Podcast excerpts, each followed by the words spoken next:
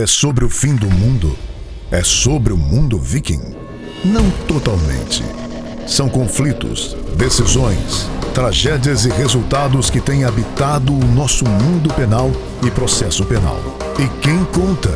Dois integrantes dessa angústia diária.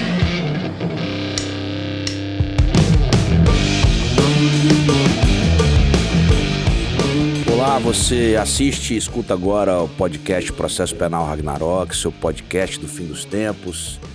Meu nome é André Guasti, estou aqui com Américo BD devidamente trajado com a camisa do Glorioso. Tá gostando É de fazer aí. um podcast com essa camisa, BD? Você tá com um sorriso no, no rosto, inclusive. Rapaz, já falei, eu tenho, tenho- tenho ligações sanguíneas com o Botafogo, então tá tudo certo.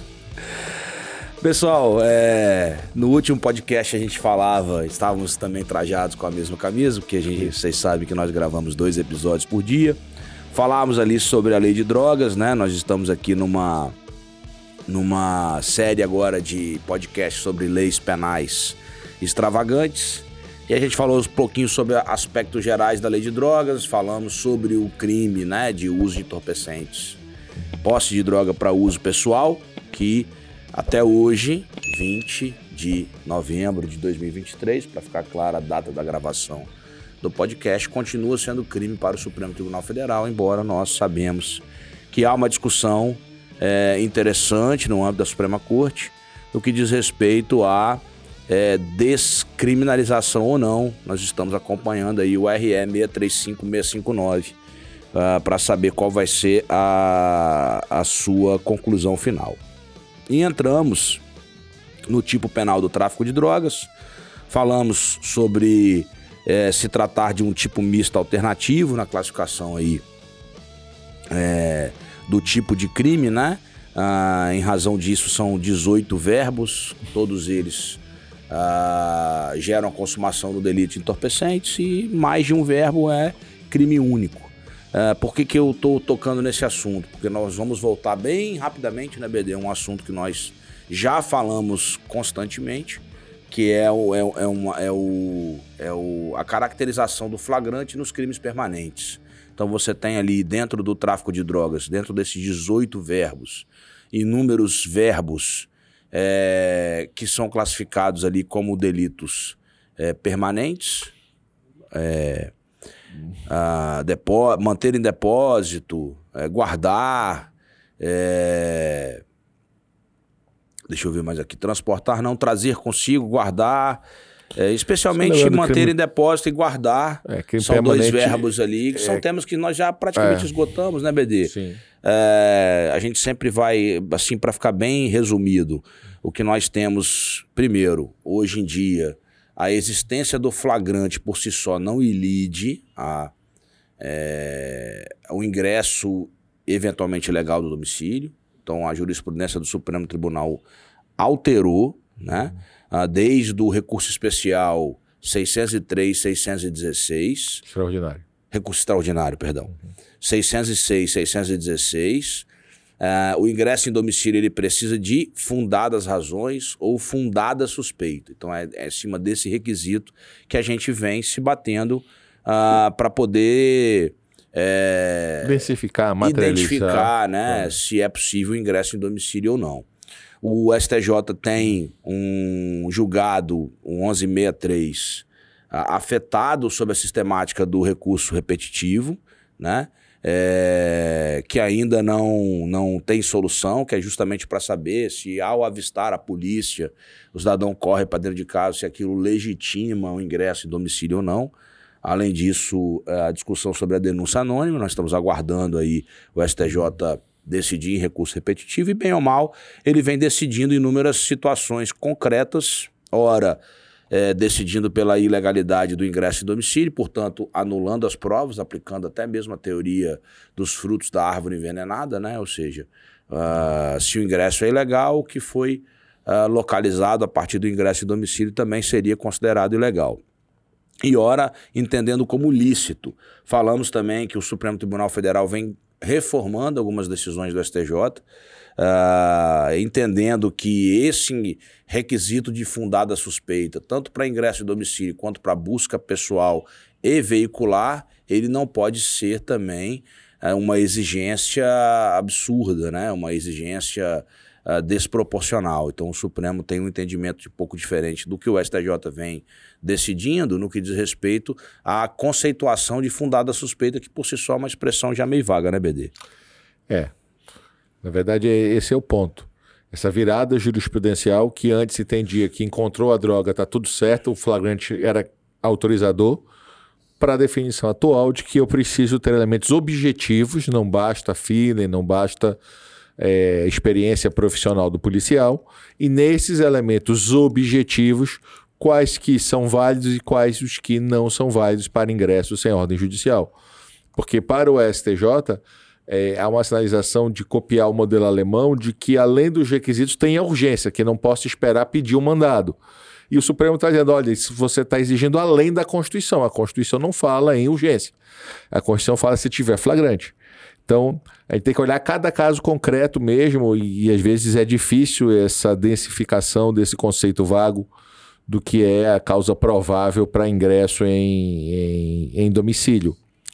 Então, é, por exemplo, e com todo respeito ao STJ, a questão de animais. Cão farejador. Cara, porque um dos argumentos muito importantes utilizados, de fato, é a questão da abordagem com viés racista, com viés discriminatório. Mas cão farejador não tem isso, gente. E o cão farejador, o STJ não está aceitando né? a prova encontrada. Você não é um motivo legítimo. E o cão fareja e encontra a droga porque ele está treinado para isso. Então, o Supremo vem reformando algumas decisões, mas ainda também não há um norte preciso né, de, daquilo que, de fato, é, as cortes superiores vão definir, é, justamente por essa complexidade de você ter vários casos é, peculiares. E aí o que importa é essa fixação dos parâmetros objetivos para que a própria polícia possa atuar a partir desses parâmetros objetivos. Né? Eu estava tentando achar aqui uma, uma, um julgado recente. Eu li no Instagram, Instagram que eu sigo sobre dicas de direito penal, processual penal, Sim. acabei não, não, não encontrando aqui. Mas é justamente essa discussão que nós sempre temos, né?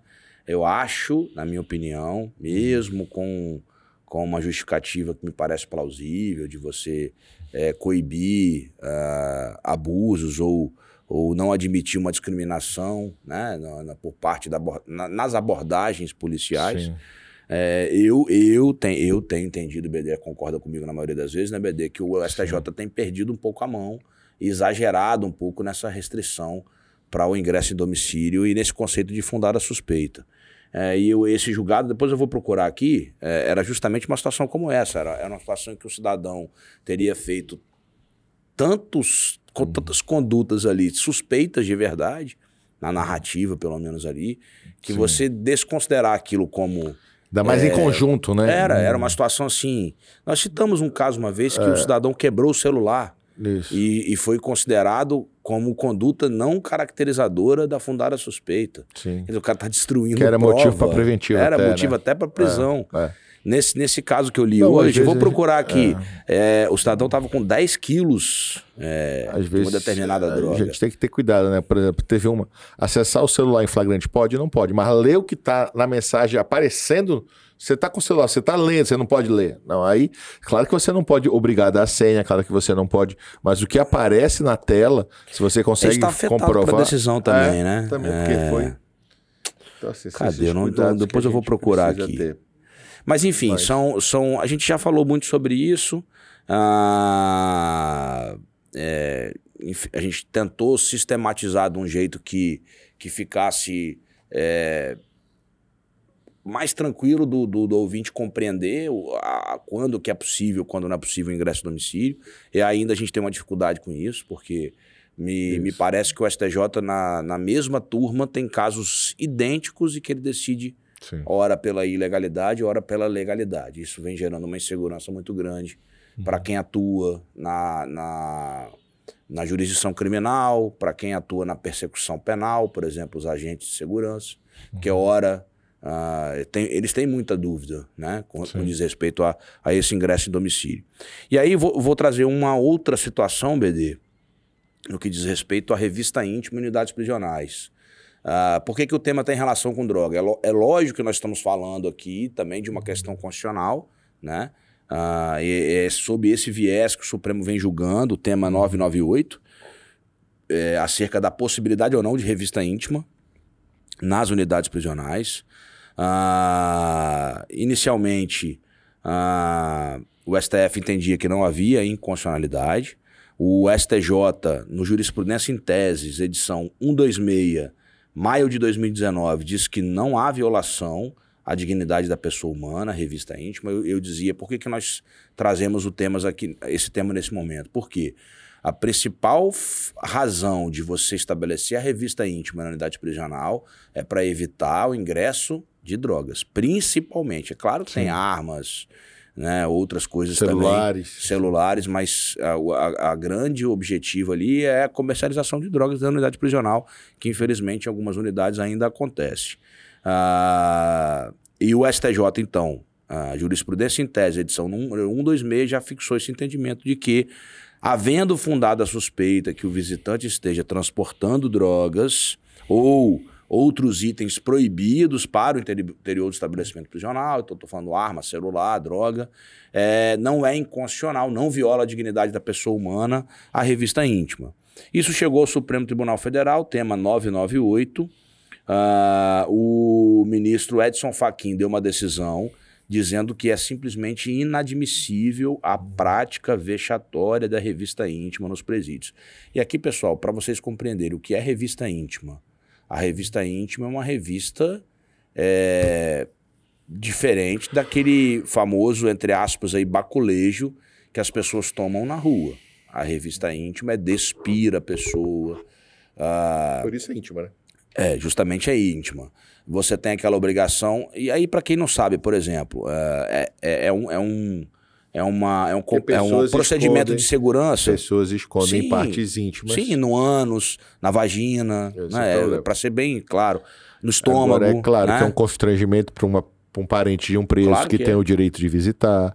Daí que é achar esse ponto de é. equilíbrio, que alguns estão defendendo eu, filmar. O que eu, estava falando é o seguinte: é, o, dentro da unidade prisional, Hum. Quando os presos vão para o banho de sol, por exemplo, e retornam, certo. existe um procedimento de segurança que eles fazem aquele agachamento nu, entendeu? É, é, é, é, é justamente para você verificar se no retorno do banho de sol eles estão uh, transportando algum objeto ilícito, que é onde, quando tem contato com outros presos, que é onde normalmente você tem algum tipo de problema nesse sentido.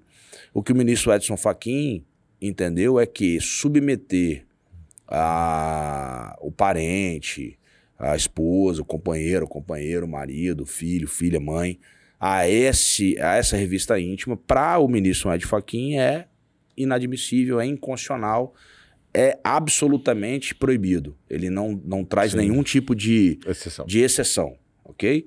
Uh, ele é vedado sob qualquer forma ou modo ou desnuma, desnudamento de visitante e a inspeção de suas cavidades corporais. A prova é ilícita e não há escusa a ausência de equipamentos eletrônicos ou radioscópicos. Né? Esse é o argumento. Qual é o argumento? Você consegue proteger a integridade e evitar que drogas, armas cheguem no presídio com um equipamento adequado que coloque a pessoa nessa condição sem precisar de despila visualmente. Então, se isto é possível, o Estado que arque com o dinheiro para realizar tal situação e não se viole direitos fundamentais sob o pretexto de não ter outro modo. Existe outro modo, sim. Como existe outro modo, você, precisa, você tem que investir nessa área de segurança para que possa ser feito dessa forma que esses detectores conseguem identificar se a pessoa tem drogas em cavidades sem sim, precisar. Sim, sim, eu já acompanhei. É, é, não a revista em si, mas fotos assim, você consegue identificar Uh, por exemplo, na cavidade vaginal uhum. é, fechada, mais aberta, quando você tem um, um objeto né, é, dentro do corpo de uma pessoa. Uh, mas o, o, o, que me cabe aqui é trazer informação no que diz respeito à, à, decisão do Supremo. O ministro Edson Fachin trouxe esse voto uh, e o ministro Alexandre de Moraes trouxe um voto divergente. Né, e, portanto, esse julgamento está até suspenso, foi afetado ao plenário físico. físico é, dizendo o seguinte: olha, existe uma excepcionalidade, Não dá para vedar absolutamente. Eu achei o voto do ministro Alexandre de Moraes até bem razoável. Sim. Ele fala devidamente motivada, dependendo da concordância do visitante, da forma de protocolos pré-estabelecidos por pessoas do mesmo gênero, médico, Sim. se for invasivo, etc. O excesso ou abuso deve ser punido. é, e se não há concordância com a revista íntima, pode impedir a visitação da, daquela pessoa, a realização da visita, né?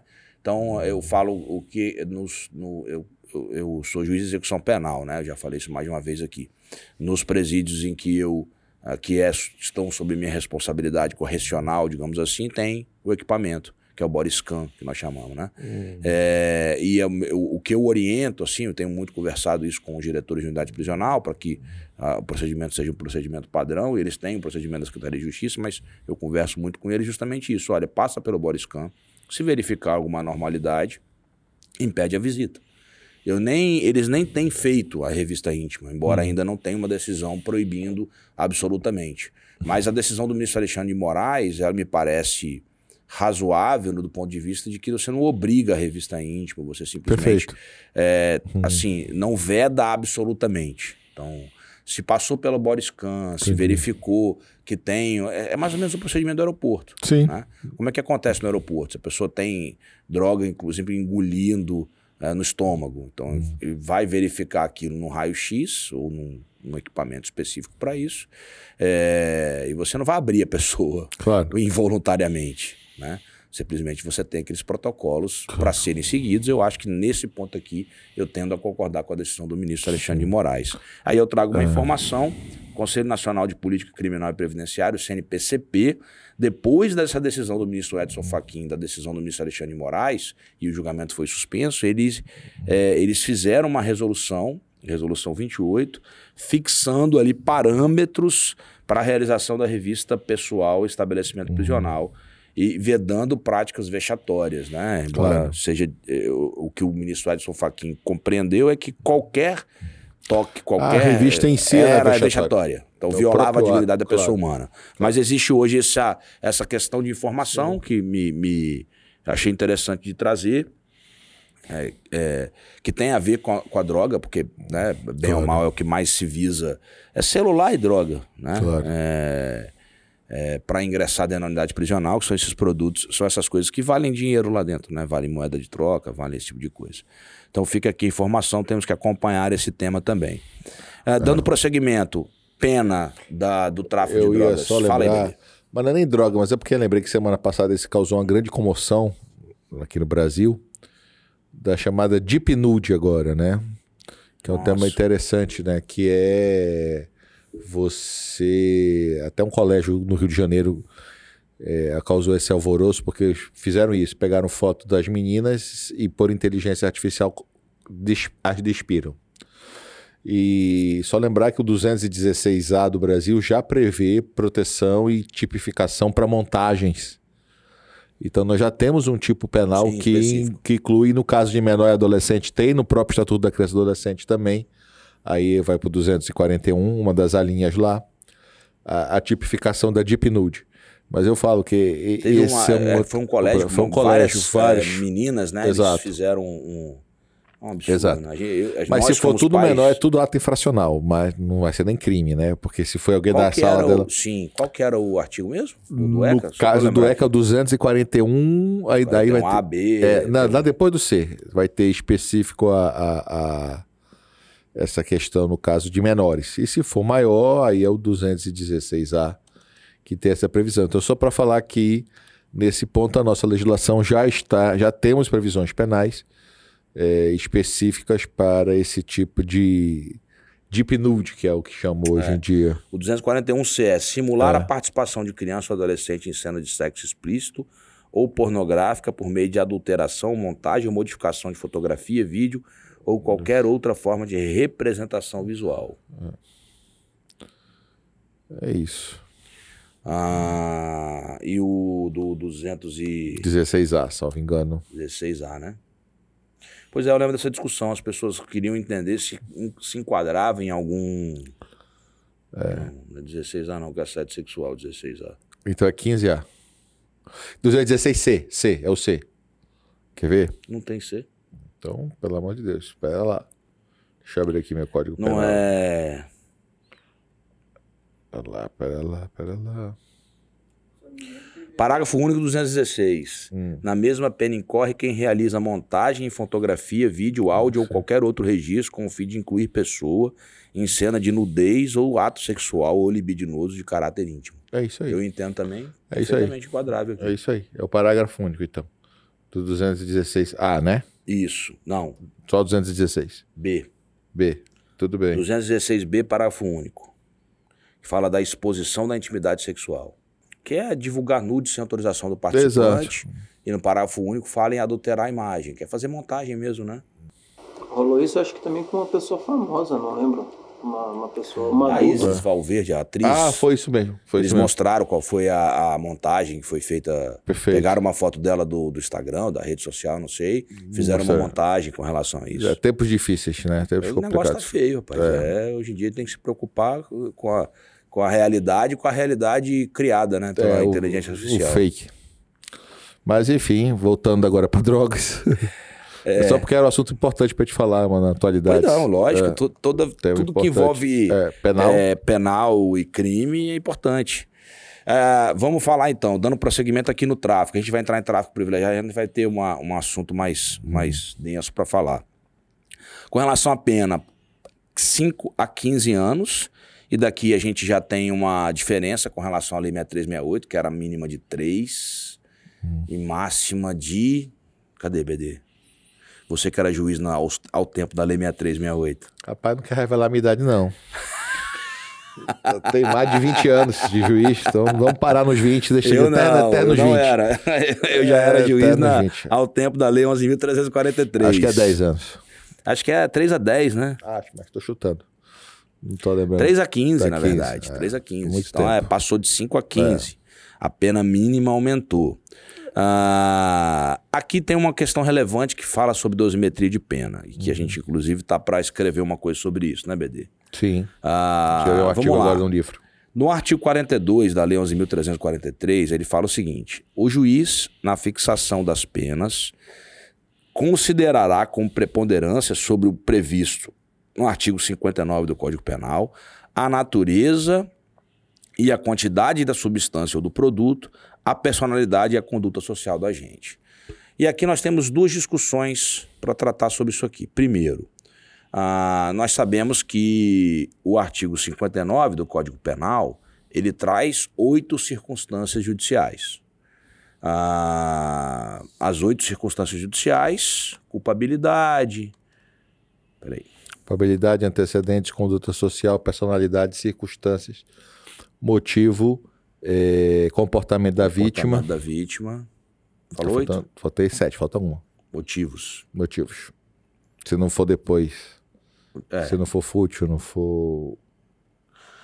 Culpabilidade, antecedente, conduta social, personalidade do agente, motivos, circunstâncias e consequências do crime e comportamento da vítima. O que, que a Lei 11.343 fala? Mais uma vez, que ah, será analisado com preponderância, ao previsto no artigo 59, natureza e quantidade da substância do produto, personalidade e conduta social do agente. No que diz respeito à personalidade e conduta social, nós temos a mesma previsão no artigo 59. E a mesma De dificuldade modo que a de primeira discutir- discussão sobre dosimetria de pena, e aqui para fixação de pena base, é se a lei de droga trouxe mais duas circunstâncias, ou seja, nós teríamos que avaliar 10 circunstâncias judiciais no artigo 59, na, na fixação da pena base, ou se natureza e quantidade da substância ou do produto se insere no conceito de uma circunstância judicial. É, tem duas correntes, como o BD gosta de, de sempre ressaltar, duas, três, quatro, cinco correntes. Nesse caso, ao que prevalece é que natureza e quantidade do entorpecente ele é analisado na circunstância do artigo 59. É, anteced... Culpabilidade, antecedente, conduta social, personalidade, motivo, circunstância, comportamento da vítima. Ou seja, na penúltima circunstância judicial, que é circunstância do crime, ah, entende-se que estaria inserido a natureza do entorpecente. Então, qual é o tipo do entorpecente? Maconha, crack, cocaína, droga sintética, é, lança-perfume, enfim, a natureza, o tipo do entorpecente e a quantidade do entorpecente. Além disso, é a, a circunstância que para a lei de drogas é a natureza e quantidade do entorpecente, mas é, a personalidade do agente e a conduta social, elas são avaliadas de forma preponderante. Ou seja, na fixação da pena base, se você avaliar negativamente essas três circunstâncias judiciais, conduta social e personalidade do agente, e mais a circunstância que se subdivide em natureza do entorpecente e quantidade do entorpecente, você tem que ter uma valoração superior ao que você avaliaria, por exemplo, na culpabilidade, nos antecedentes criminais, uh, nos motivos do crime, é, no comportamento da vítima. Nesse caso não vai ter, porque a vítima é o Estado, então não teríamos aí uma vítima específica, mas enfim, ela preponderaria para a análise das outras circunstâncias. Ok, só lembrando que no 59 você não pode chegar na pena máxima. É sistema é trifásico, então é uma fase. A jurisprudência, de um modo geral, vai colocando que você, se tiver tudo ruim, você pode ir até a metade da pena, digamos assim. Mas o NUT defende que você pode chegar ao máximo. O NUT é um autor que defende que na primeira fase você já poderia fazer isso. E a dificuldade de conduta social e personalidade, que muitos consideram que é direito penal do autor, e que o juiz não é psicólogo, que não tem parâmetros objetivos no processo sobre o crivo de contraditório ou uma perícia para falar de personalidade, e que conduta social seria punir a pessoa pelo modo de vida e não pelo que ela é. Então, que você teria toda essa complexidade para analisar estas circunstâncias é, do artigo. Isso é tão complexo que o STJ fala, por exemplo, tem um entendimento é, já mais do que sedimentado de que múltiplas reincidências podem ser avaliados, além da reincidência e dos antecedentes criminais, podem ser avaliados na conduta social e na personalidade.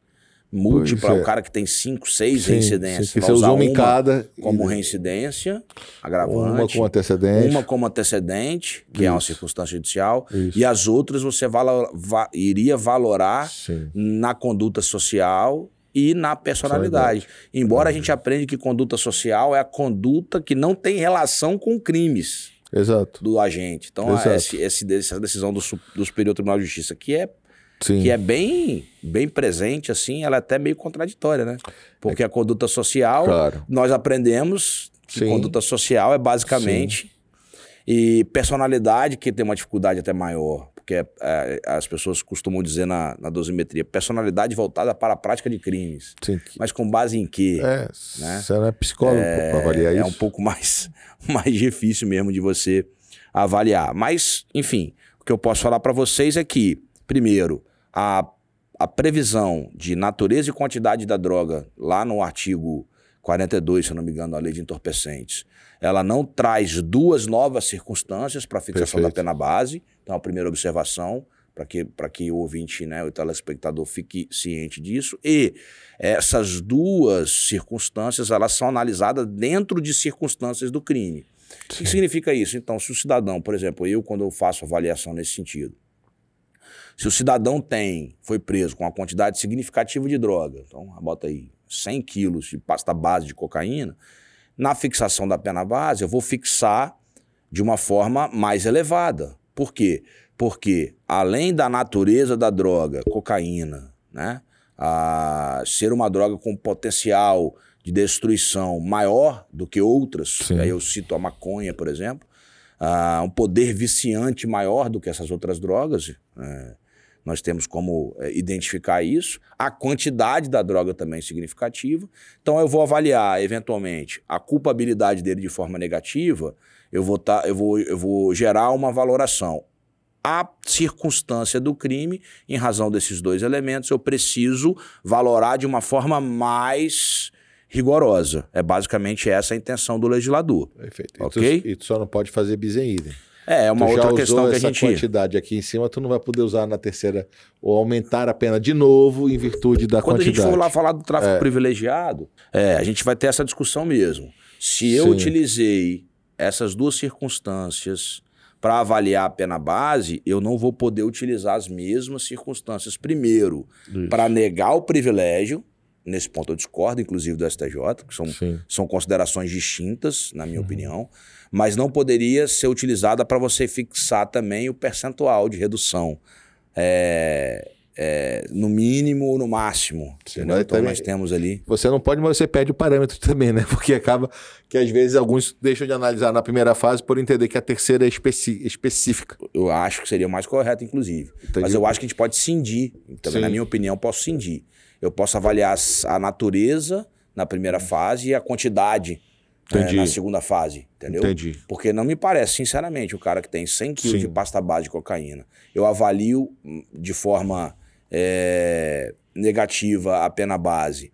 E eu vou admitir o tráfico privilegiado para um cidadão desse? É, não tem. não, É. não faz o menor sentido. Da minha opinião, É complicado. não faz o menor sentido. Mas tem precedente de 300 quilos de, de tráfico privilegiado. discordo Mas eu também discordo. Não tem nem como você. Até porque é o seguinte: não pode ser membro de organização. Ninguém tem 300 quilos de.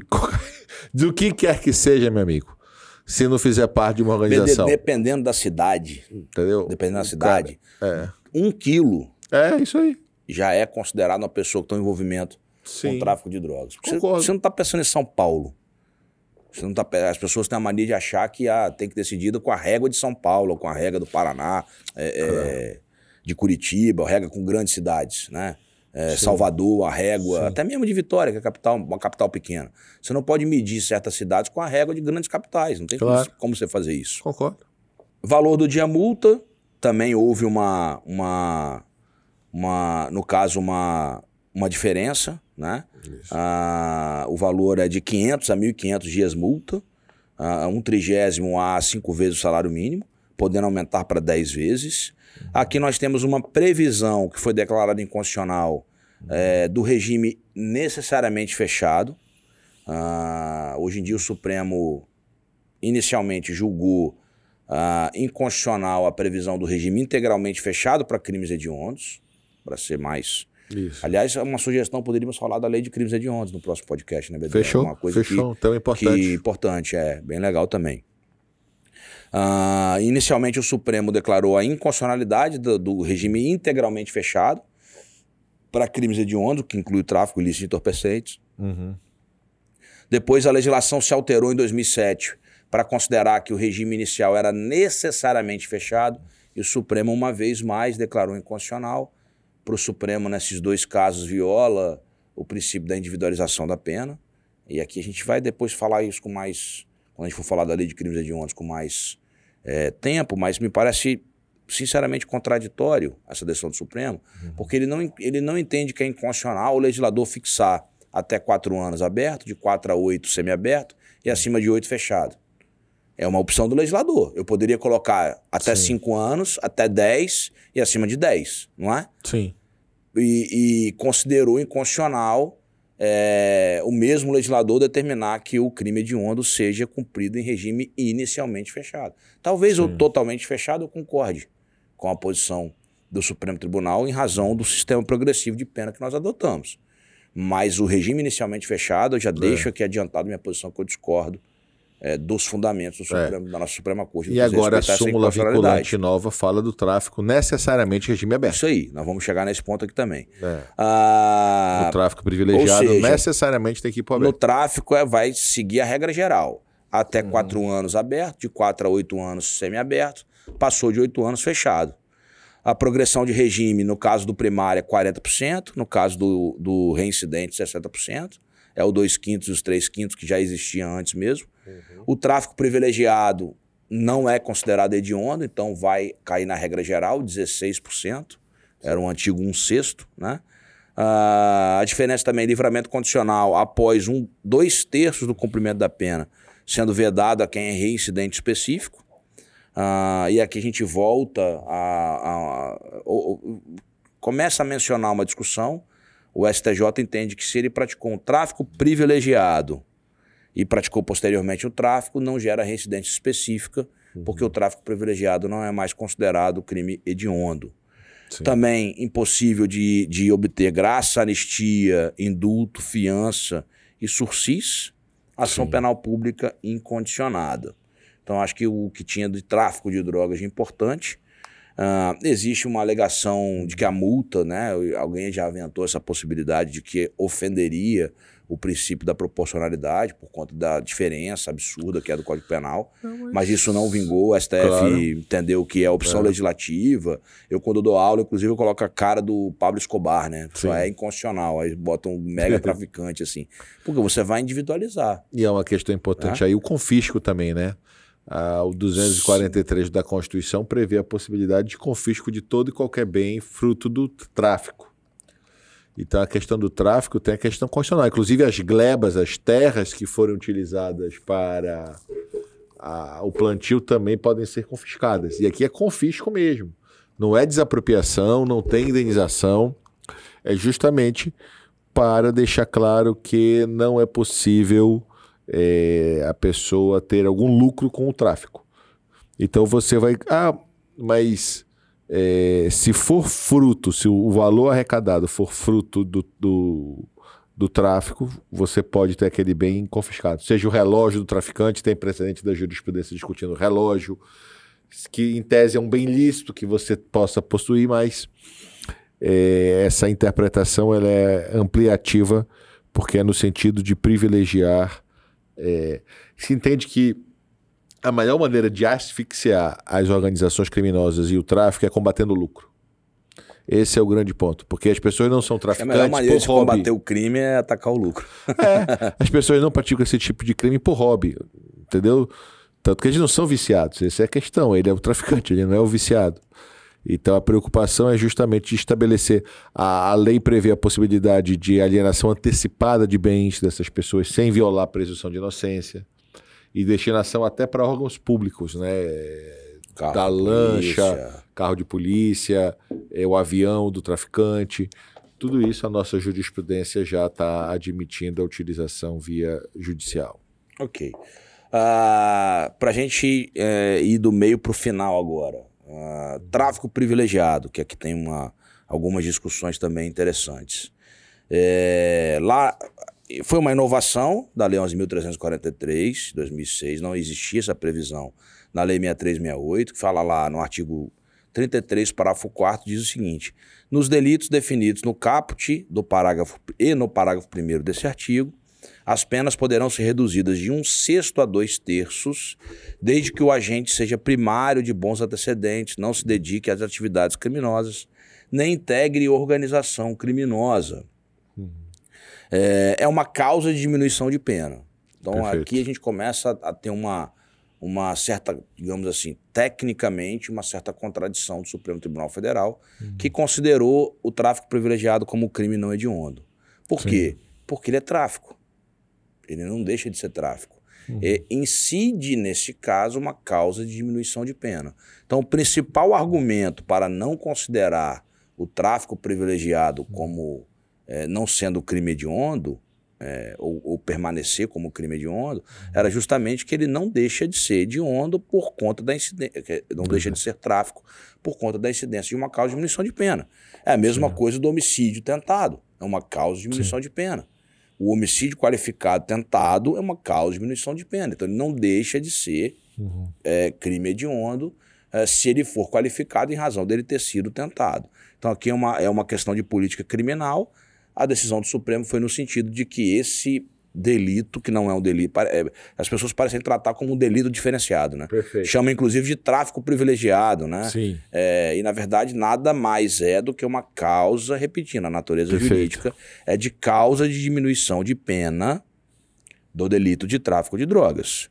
É necessário que o réu seja primário, tenha bons antecedentes, não se dedique a atividades criminosas e não integre organização criminosa. Nós vamos falar desses requisitos Que são pontualmente, Cumulativos, que né? são cumulativos. Então, se ele tiver um desses requisitos faltando, se ele não for primário e pode não ter nenhum outro, ele não vai fazer jus à eh, diminuição de pena. E eu, assim, faço, eu sempre faço coro que os juízes, de uma maneira geral, eu tenho uma, uma, uma crítica a essa cultura de pena mínima do, Do juiz Brasil. brasileiro.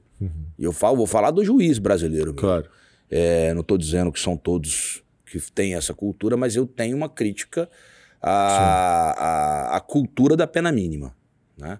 É, me parece assim é, exagerado. Não sei se você concorda comigo, BD. Eu acho que dosimetria de pena é o momento que você vai efetivamente dar concretude ao princípio da isonomia de pena, da- é, do princípio da isonomia e da individualização da pena. Então, assim, você não pode aplicar a pena mínima indistintamente, é, assim como não pode aplicar penas elevadas indistintamente, em condutas que são é, é, naturalmente distintas. Né? Não tem como você, é, por exemplo, aplicar a pena mínima com um cidadão que foi preso com 100 gramas é, de maconha, a pena mínima para o cara que foi preso com 500, com 1 quilo, com 2 quilos, com 10 quilos. São condutas diferentes. Sim. São, são é, periculosidades diferentes, né? Não- não- isso é uma crítica que eu faço nesse sentido, assim. Embora a dosimetria de pena no Brasil é bem complexa. É, esse é um tema que eu acho muito importante. Eu até tenho um livro coordenado com o Gabriel Queiroz sobre dosimetria de pena, tem um artigo teu, eu acho, que saiu pela Juspódio, que é justamente mostra isso. Nós naturalizamos a legalidade no sentido de que ninguém pode ser preso se não tiver uma lei que defenda crime previamente, mas na parte de, da execução, qual, qual é a pena justa? Qual é a pena adequada? Nenhum concurso de juiz no gabarito diz qual é a pena adequada. Você tem uma margem muito grande de escolha e aí acaba que é, o ideal era a gente tá, dar ao juiz mais parâmetros objetivos na hora de fixar isso, mas com mais critérios. né? Eu também concordo. Antigamente alguns saíam da pena média, hoje a jurisprudência do Supremo Não, é não, pacífico tem é, que eu sair não- da pena não- mínima. Não, não concordo com a, Mas, com a tese é. da pena média, não. Eu acho que tem que ser da mínima. Pronto, mas eu falo da mas- cultura da pena mínima. Sim, Fala assim, ah, pra, não precisa fundamentar quando você vai avaliar eh, negativamente um... eh, Positivamente. perdão, positivamente uma circunstância. Tá errado, cara. Claro. O dever de fundamentação judicial é para todos. A Constituição não faz essa exceção. É? Meio que diga Então- assim, não tem prova de, de, de algo, por isso eu não estou valorando. Ok, mas você tem que se manifestar sobre. Então a preocupação é essa, realmente, é que a dosimetria, às vezes, os juízes não têm critérios. O próprio CNJ fez uma, um- uma comissão, tá querendo rediscutir. Esse é um ponto muito importante. O Kai Sanstein lançou um livro Ruído para mostrar que no primeiro capítulo desse livro ele mostra nos Estados Unidos as divergências de dosimetria da pena e a dificuldade, mesmo lá com o sistema de The Gibbs Line, mesmo com a ideia de tentar fazer aquela batalha naval, tudo bonitinho, só basicamente levando em conta o passado e a gravidade do fato. Mas cada um tem três tipos lá, leve, médio e grave. Então, assim, os modelos tentam hora de um lado, hora do outro. Os Estados Unidos tem casos que a pena mínima é cinco anos e a máxima é perpétua. Quer dizer, o juiz tem o poder de botar de cinco anos a uma prisão perpétua. Aí também tu já vai para um outro extremo. Até o Ferraioli mostra bem no Direito e Razão isso, né? É, de como se saiu de um sistema com mais poderes do legislador de dosimetria da pena para um judicial. Essa ida e vinda é muito interessante. Uma outra discussão interessante sobre isso é a possibilidade de retroatividade do privilégio, né, da causa de diminuição de pena. E aquela discussão sobre combinação de leis. Sim. O que se tentou almejar é o seguinte: olha, eu fui condenado. Agora a discussão, essa discussão é até bem diminuta, porque já se passou muito tempo da aprovação da Lei 11.343. Mas aqueles que foram condenados ah, sobre, eh, ainda com a Lei 6368, passaram a almejar a aplicação para ele da, do privilégio, né, do parágrafo 4 aí do artigo 33. E o Supremo, depois de um tempo de discussão, entendeu que não era possível combinar leis. Ah, ou seja, eu não posso pegar a pena da Lei 6368 e aplicar o redutor da Lei 11.343. Ah, tu não está aplicando nenhuma das duas, tu está criando uma isso terceira aí, nova. está criando é uma o- terceira nova. e a é súmula ponto. 501 do Supremo vem dizer o seguinte: olha, se for aplicado na íntegra e for mais benéfico ao réu, é possível sim retroagir. Então, o que que se faria? O que que se fazia? Você pegava e aplicava ao réu a pena da Lei 11.343 e a redução do parágrafo 4 Se ficasse na situação melhor do que a condenação anterior, se aplicaria. Se não ficasse numa situação menor, não se aplicaria. Claro. De maneira que ou se aplica na íntegra ou não se aplica Claro. absolutamente nada. Que é a dificuldade interessante isso quando vai estudar a sucessão de leis, né? Uma pena mínima é menor e a pena máxima é maior. E aí, qual das duas você vai ficar mais benéfica? Depende se ele está mais perto do mínimo ou mais perto Pois do é, máximo. dependendo da Aí avaliação você- da- Mas da- você da- tem que aplicar na integralidade. Você não pode É. picotar. A situação pegar é, a pedaço de situação é, uma. sempre que isso. tiver uma lei nova, mais benéfica de algum mais jeito. benéfica É. em algum ponto, você não pode pegar só a parte mais benéfica dela. É isso. Se a lei for alterada, você tem que pegar ou ela inteira ou aplica a lei anterior. Isso é a interpretação do Supremo Tribunal. E aí vamos ah, numa análise aqui de cada requisito. Primeiro, primariedade, os dois. Primariedade e bons antecedentes. O que, se- o que o legislador almejou com isso aqui é que não se, a pessoa não pode ser o quê? Um, um, um traficante contumaz. Ele não pode se utilizar do tráfico como meio de vida. Ou seja, o redutor, ele é, a causa de diminuição de pena, o privilégio, a- a- o tráfico privilegiado, né, para usar a expressão que, que é usualmente é, utilizada, é, é para aquele traficante eventual e não o traficante profissional. Sim. Ah, não é primário aquele que tem uma prévia condenação com trânsito em julgado anterior, ponto. Ah, a questão é a definição do que é, de fato, reincidência Sim. e antecedente criminal. O, o reincidente é aquele que praticou um novo fato criminoso após o trânsito em julgado de uma condenação criminal. E aquele que tem antecedente criminal é aquele, aquele crime que não vai ser que já é que não vai poder ser considerado como reincidência. Ou seja, ah, por exemplo, se ele cometeu um fato criminoso ah, e já se passou cinco anos após o término do cumprimento da pena, Sim. ele não vai ser considerado reincidente, mas não vai ter bons antecedentes. É uma discussão, inclusive, até de você considerar perpetuamente o cidadão como tendo antecedentes criminais, e eu acho que é válido. É, Porque é uma, é uma restrição mínima. A corrente contrária fala que o período depurador da reincidência se apaga a reincidência, que é o mais, apaga o menos, que seria maus antecedentes, apagaria tudo.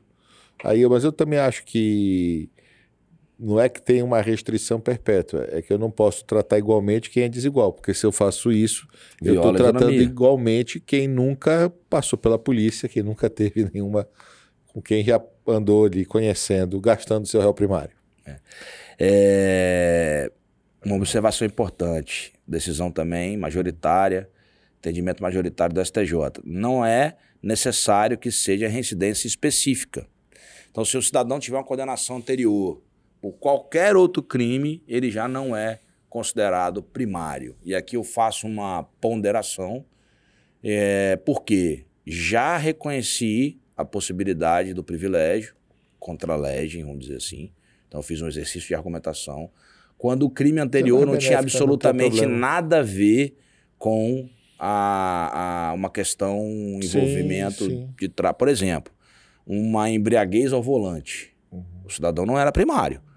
É um delito lá no Sim. 306 do, do, do, do CTB, é, que seja, enfim, a pena, não vai, ser, não vai ter uma pena de prisão, mas não tinha absolut, não tem nada, absolutamente nada a ver com a questão patrimonial, não é um furto, não é roubo, então não envolve. Então eu já fiz um, a condenação por, por, por ameaça que envolve Lei Maria da Penha. Então, assim, também não tinha uma relação. Então, já fiz o exercício de interpretação. Não estou dizendo que sou majoritário, talvez nem Sim. seja, porque a, a legislação é bem específica de não caber, mas era uma situação: 14 pedras de crack, que é aquela carga famosa, né? É, que o cara pega 14, vende 12 e devolve o dinheiro de 12 e fica com duas para ele usar. É muito comum isso, usuário traficante. Então, nesses casos aí, eu já consegui, já apliquei efetivamente isso aí. Ah, é, o terceiro requisito, não se dedicar a atividades criminosas. É, o que, que seria é, isso? Primeiro, a gente vai falar o que não é. É vedada a utilização de inquéritos ou ações penais em curso para impedir a aplicação do artigo 33, parágrafo 4 da Lei 11.343 de 2006. Chama-se presunção de Então, inocência. é. O que que, o que, que é. que é o primeiro a gente fala assim: É. o que que é se dedicar a atividades criminosas? Sim. Primeiro a gente define o que não é. Não é possível que inquéritos policiais e processos em andamento sejam interpretados como sendo a pessoa se dedicar a atividades criminosas. Então é necessário o quê? Uma comprovação específica. Como é que você faz isso? Com algum elemento de prova idôneo. Por exemplo, ah, você tem ali um processo de interceptação telefônica. Tô, tô- tô igual os, os, os, os meus. Os meus eu falo os meus clientes lá. Se eu for condenado, se eu tenho condenação, tem. Qual condenação? Escuta. É. Se eu for condenado por crime de escuta telefônica, eu tô, eu tô igual a ele, eu tô É. ficando aqui meio, meio avoado. Ah, é, se numa interceptação telefônica, por exemplo, for identificado que o cidadão se dedica a essa atividade criminosa de forma constante, Claro. é, é, é, o cara tá ali sendo monitorado há um tempo, então você percebe que ele é um criminoso quanto mais, um traficante quanto mais, você concretamente, objetivamente consegue identificar que ele se, se- É. que ele se dedica a atividades criminosas. O grande Então, debate poderia- aí, ainda eu acho que é a questão da mula, né? É, A, mula... que é a grande corrente, porque assim, é claro que ela sempre vai dizer que foi a primeira vez, mas claramente ela pega na primeira vez. E aí você vai ter toda a dificuldade de, de identificar. O Supremo até mudou de posição sobre mula, né? Agora tem uma decisão mais recente admitindo que a mula excepcionalmente possa ser. Que casuística mesmo, você vai ter que decidir à luz do caso concreto. Que o fato de ser mula não garante nem impede o direito. Teria que ver que tipo de mula é, se já participou. No caso da mula, a grande discussão é que seria. o- Agora, vamos entrar nele aqui agora. É não integrar a organização criminosa. Então, assim, do- do- do- dos quatro, primário, bons antecedentes, não se dedicar a atividades criminosas, lembrando que a mera existência de processo em andamento não ensejam. Aí o que eu quero dizer é o seguinte: não significa que eu não posso reforçar um elemento de prova com os processos em andamento. Só Sim. que eu tenho que identificar objetivamente. Eu vou dizer o seguinte: olha, aquele processo lá tem uma interceptação telefônica que diz isso, isso, isso e isso.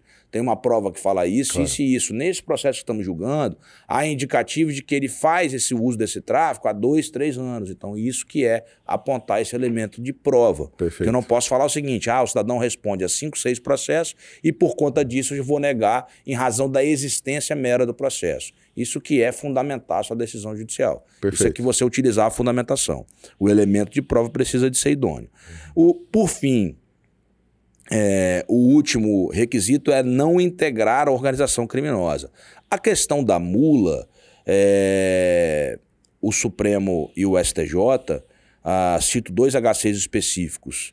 HC 387077 e HC, isso no STJ, e HC é, 136736 no Supremo Tribunal Federal. Que eles falam o seguinte: olha, a condição de mula não revela por si só o sujeito integrar uma organização criminosa. Por quê? Porque normalmente quem se vale da mula são organizações criminosas. São pessoas que querem pegar a droga e passar para um outro país, cometer o crime de tráfico internacional de droga. Eu acho que é um dos crimes que você deve jogar um pouco lá, né, BD? É, são crimes nossos. A né? competência é da Mula, é, é Sim, normalmente avião, mula, é. E é, normalmente se vale da mula para avião. Mesmo Vitória não sendo aeroporto internacional, Internacional. ainda, mas o que importa é o destino final. Então Sim, a competência sim, ainda é perfeito, federal perfeito. e é nossa. Não importa se não transpor a barreira. Exato. Importa que o destino final era, Era o um estrangeiro. outro, é, país, uma outra, é, um outro país. É, e aí é o seguinte, com relação à condição de mula, duas, duas observações importantes. Primeiro, o fato de ser mula por si só não faz com que a pessoa integre uma organização criminosa. É preciso uma comprovação de vínculo. Porque pode Sim. ser que aquela pessoa seja a primeira contratada para vez... aquele serviço. É.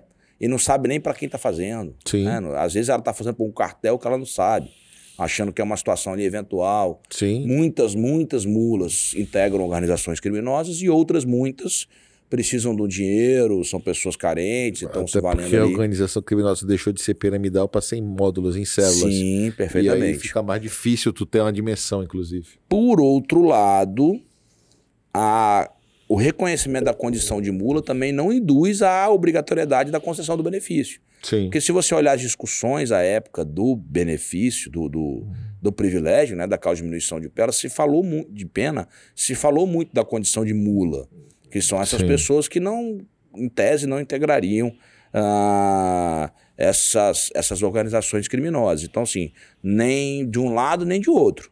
Se eu reconhecer como mula, não significa que por causa disso também eu tenho a obrigação Sim. de reconhecer o benefício. Ele tem que ter esses requisitos aqui. Ah, se o cidadão for condenado no mesmo processo por associação ao tráfico, que é o tipo penal da organização Sim. criminosa para o tráfico de droga, evidentemente que ele não Que vai a pena até maior. é, não vai, não vai, é, automaticamente não vai ter, porque ficaria absolutamente contraditório você reconhecer aí o privilégio se o cidadão foi condenado por associação ao tráfico. Ah, um outro entendimento do STJ e do Supremo Tribunal Federal, no que diz respeito a esse requisito específico, é que a quantidade de droga só por si não é elemento para presumir a participação em organização criminosa. Aqui eu tenho um ponto de inflexão com o Supremo Tribunal. Que é dependendo da quantidade de droga, meu caro. Não, é questão, inclusive, é valor econômico. Como é que o cara tem tudo isso? Porque para organização isso é valor econômico. Como é que o cara tem uma quantidade significativa de dinheiro e não está vinculado à organização?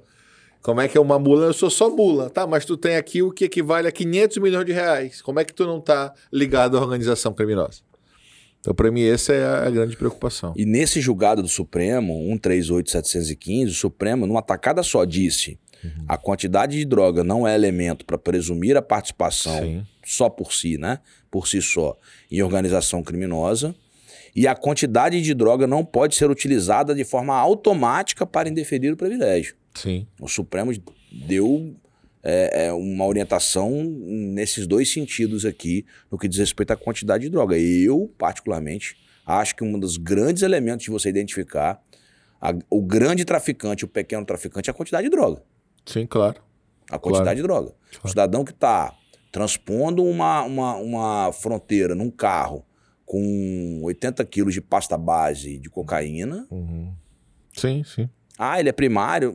Meu caro, Sim, quanto vale isso no mercado? Esse é o vale ponto. 10 vezes o caminhão dele, provavelmente. Pronto, esse é o ponto. Esse é o ponto. STJ também.